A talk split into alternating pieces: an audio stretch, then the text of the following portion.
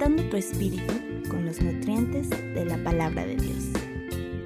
Soy Brenda Pérez y esto es Nutrición Espiritual.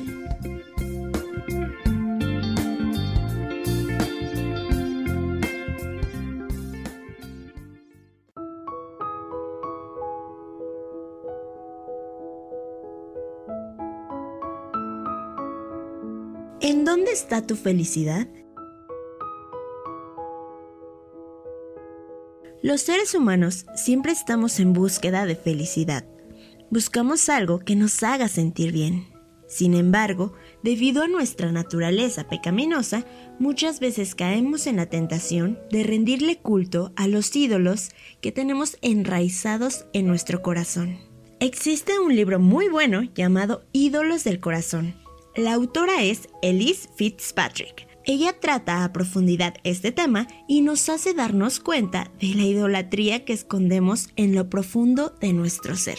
Hay un dicho que dice, nunca juzgues a un libro por su portada. Sin embargo, te confieso que la portada fue lo que me hizo comprarlo, pues tiene forma de un celular o tablet, las letras enormes que dicen ídolos en el corazón. Y en forma de aplicaciones descargadas vienen las palabras e imágenes familia, dinero, sexo, deporte, trabajo y belleza. Esto me hizo reflexionar mucho. Me hizo darme cuenta de que tanto el celular como estas áreas de la vida pueden convertirse en un ídolo potencial en mi corazón. Un ídolo, según la definición de la autora, es todo pensamiento, deseo, anhelo y esperanza que recibe nuestro culto en lugar del Dios verdadero. Para identificar un ídolo es necesario examinar los pensamientos e imaginaciones que nos producen felicidad. Hay un párrafo que quiero citar textualmente, que dice que en vez de fabricar ídolos de madera o de piedra, los fabricamos en nuestra imaginación, rindiendo culto a aquello que creemos que nos dará felicidad. La mentira de que la felicidad se puede encontrar en otra cosa que no sea Dios es la fuente donde fluye toda nuestra idolatría. Y hay algunos ejemplos de ello, como pensar que para ser verdaderamente feliz debo tener un novio que sea romántico, responsable, guapo, etc. Que para ser verdaderamente feliz debo tener un buen trabajo donde me respeten y me paguen bien que para ser verdaderamente feliz, los demás me deben amar y apreciar. Que para ser verdaderamente feliz, me debo sentir segura en cualquier calamidad y tener suficiente dinero para vivir a gusto.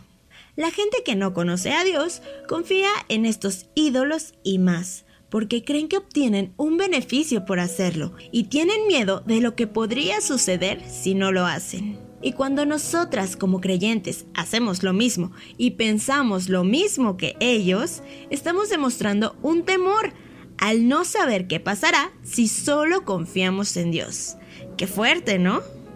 Por ello, es muy importante tener un correcto entendimiento de Dios, conocerlo, meditar en sus atributos y reconocer que Él es el único dador de felicidad. Y no hay otra manera de desarrollar esto más que por la lectura constante de la Biblia y pensar en lo leído y aprendido durante el día. Piensa en tus imaginaciones durante el día e identifica en qué estás confiando en ese momento. Arrepiéntete y pídele a Dios que te enseñe su verdad sobre su naturaleza, que te recuerde su amor por ti a través de Cristo a través de su sacrificio en la cruz, y que si te amó a tal grado de morir por ti, Él quiere que seas feliz y plena en Él.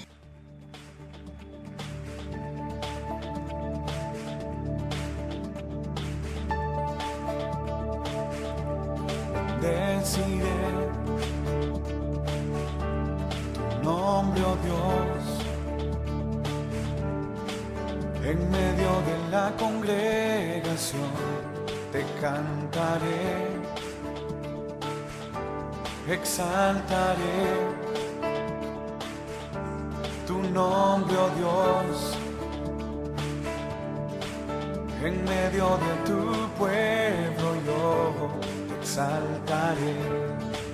Bendeciré, bendeciré nombre, oh Dios. en medio de la congregación. Te cantaré, exaltaré, exaltaré tu nombre.